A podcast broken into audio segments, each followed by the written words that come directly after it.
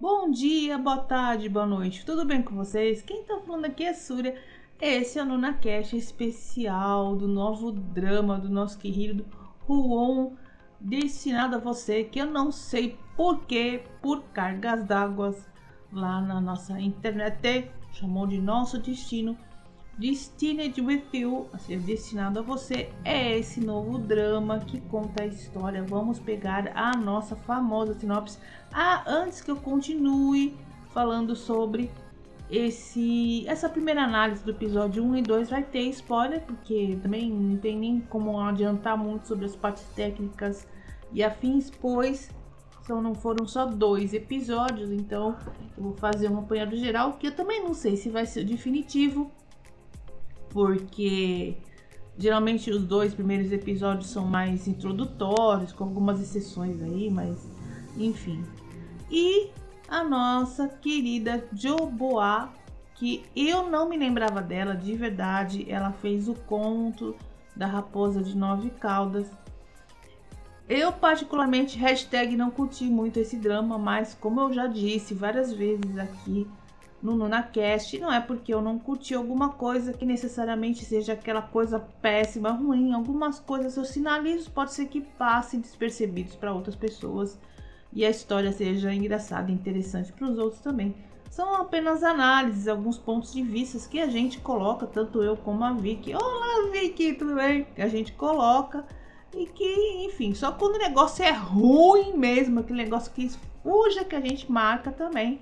Mas mesmo assim, como diz a máxima. Vai a opinião de cada um, vai lá, assiste, curte e se divirta. Bom, voltando, nós estamos contando a história do nosso. Vamos, eu vou ler a sinopse, vamos ler a sinopse, né? Lee Hong-jo, que é a nossa querida prota Joboa, é uma funcionária de grau mais baixo, nível 9. Ela sempre dá ao melhor de si no trabalho, embora sofra muitas reclamações civis. O que é reclamação civil? Não sei pessoal reclama, né? Ou seja, ela é uma antissocial. em sua vida pessoal, ela está acostumada a ficar sozinha. Um dia, ela se torna dona de um velho baú de madeira e a chave para acabar com uma maldição de Jiang Qiyu, que é o nosso querido Huon. Jiang Qiyu é um advogado competente, inteligente e bonito. Oi, tá na sinopse, culpa minha.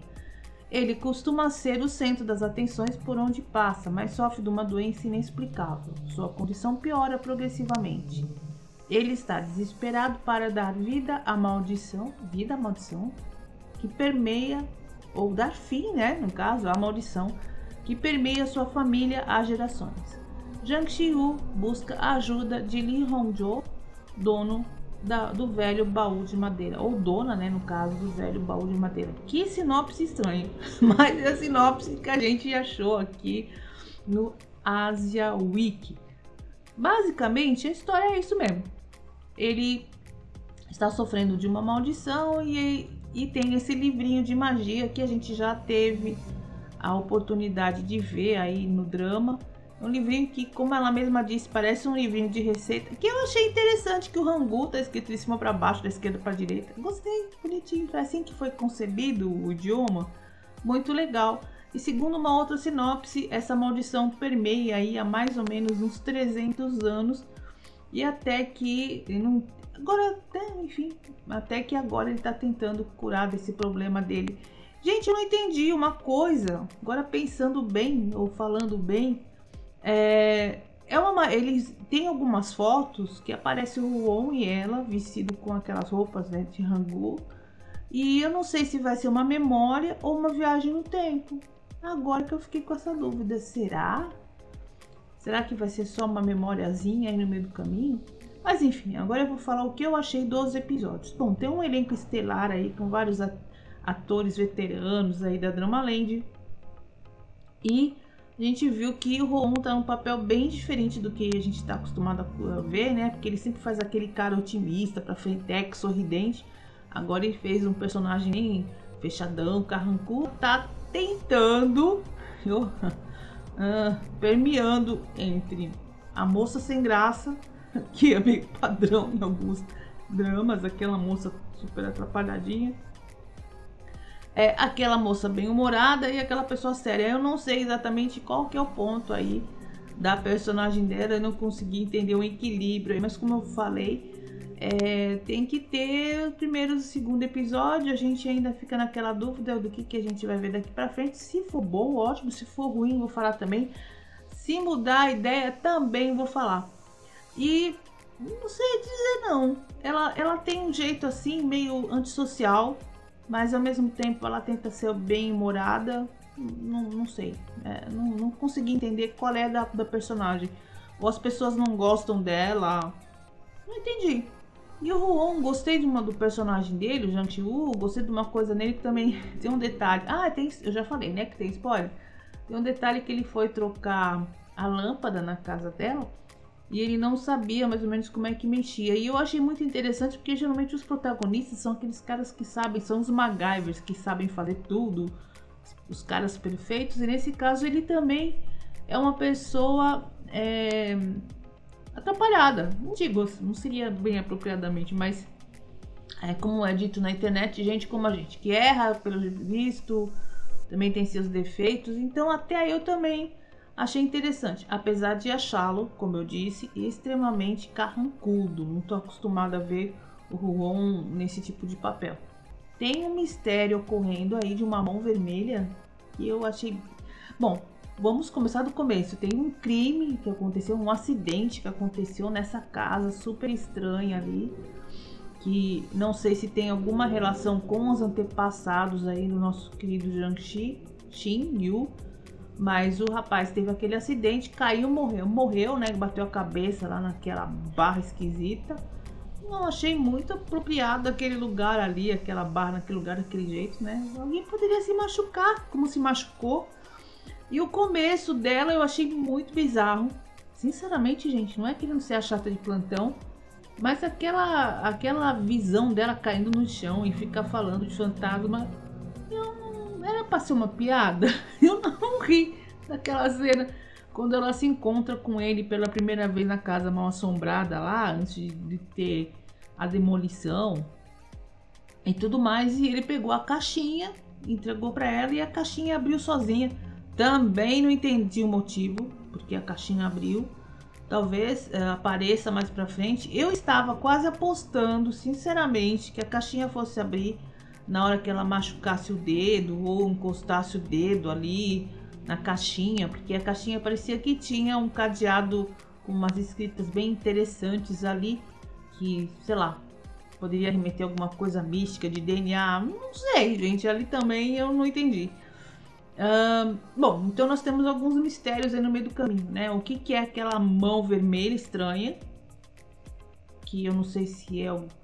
Vamos falar assim, alguma pessoa que fez alguma maldição em cima do Zhang Xiu, sei lá, que tá seguindo ele, não entendi. Depois tem aquela sequência toda dela fazendo aquela magia toda, fazendo, como diz aquele jeito, hoje em dia, aqueles paranauês lá mágicos. E o que ela lia mais ou menos aconteceu, pelo menos o que eu entendi, né? Cada coisa que ela leu no livrinho lá acabou acontecendo indiretamente. Mas existe uma lei no universo que quando você pede alguma coisa desequilibra a outra. Então, né, aí que foi. E a última parte que a gente viu foi a parte de quando ela começou finalmente desvendar o livro, que o personagem dele acabou dirigindo, né, o, o Wu tava no carro, que eu também achei bizarro. O cara tá dirigindo, passando mal, vê tudo ficando torto e ele continuou dirigindo um momento eu imaginei que ele tivesse realmente, é, sei lá, o corpo dele não tivesse obedecendo os comandos. Ele é, tem uma hora que ele aperta bem o acelerador e ele continua dirigindo, que é uma cena totalmente planejada, porque ele era a única pessoa que estava naquela avenida ali, não tinha mais ninguém ali. Mas enfim, histórias são histórias. Uh, e alguma coisa que eu também pontuei bem interessante foi aquela senhora chamando dona da casa que autorizou a venda do imóvel, ou melhor, a demolição do imóvel, bem antigo, meio esquisito aquele imóvel, é, cheio de, de coisas na parede, de, de oráculos, eu não sei como é que chama aquilo. Nossa, agora no momento eu não me recordo, mas enfim, é, cheio daquilo na parede e, tem essas coisas. Bom, A minha primeira impressão nesse momento dessa desse drama, não sei dizer. basicamente não sei dizer o que eu posso achar. Tá meio no mistério, meio no comédia, meio no drama, meio sério, meio não sei. Não sei. Eu quero esperar os próximos capítulos. Mas é claro, como a gente sempre faz, não teve nada de muito extraordinário até agora. Eu particularmente não achei que os dois se misturassem muito bem. Não parece que ela não combinou com o personagem dele. Não sei, gente, não sei dizer. Sinceramente. Enfim, olha, eu sempre sou otimista com relação ao Luon. Ela em a, Conto da Raposa de Nove Caldas, eu preciso prestar atenção para falar isso daí. Eu gostei dela no começo, teve algumas cenas ótimas, mas a história, assim, não sei também. Ah, falar nisso, vão lá, escutem a minha análise desse drama. Tá aqui no Momento Que Drama, vão lá dar uma ouvidinha, tá bom? Que também vale a pena. Bom, minha nota de 1 a 5, por enquanto, eu vou deixar no 3, tá? Mais ou menos, mezza mezza, como diria no bom italiano, meia meia. Não tá sendo nada de extraordinário. Tá sendo diferente porque eu tô vendo o Ron e um papel novo para ele, um personagem totalmente diferente. E tô gostando da fotografia, gostei do elenco, mas até agora não consegui entender qual que é o grande mistério da história. Essa doença misteriosa que tá é, afligindo ele, eu não sei se alguma coisa. Eu percebi que ela se tá muito bem com as pessoas da, da melhor idade. Então, eu acredito que é, a gente vai entender melhor nos próximos capítulos se realmente o que está acontecendo com eles. Eles vivem há muito tempo, porque eu percebi que aqueles senhores falavam que os donos da terra ali eram pessoas diferentes. Vim falando que era o avô dele, outro bisavô. E pode ser que esteja aquela história do Highlander, né? Vai passando de, de pai para filho, faz conta que o filho morreu e passa pro pai, que é o filho é o mesmo filho, e assim vai passando de geração em geração e acaba ficando para mesma pessoa. Eu acho que nos próximos capítulos já vão aparecer algumas cenas de flashback, talvez tenha algum romance entre os dois. Não sei. Ah, a única coisa diferente ali também, antes que eu me esqueça, foi a revelação que ela roubou, pasmem, a namorada, o namorado no caso, da melhor amiga do nosso protagonista do Ruon. Que eu fiquei assim, assim, como assim, povo? Já começou tudo atravessado ali. Então, né, a nossa Ion Nayon, é, ela passou a rasteira ali e a gente vai saber a história, como é que foi das duas e enfim. Então é isso, é o que a gente tem para hoje. Tem você, já tá achando que vai ter química nesses dois? Já tá chipando os dois? Eu não sei dizer. Não sei dizer se vai sair suco aí. Mas só acaba quando termina, como dizem por aí.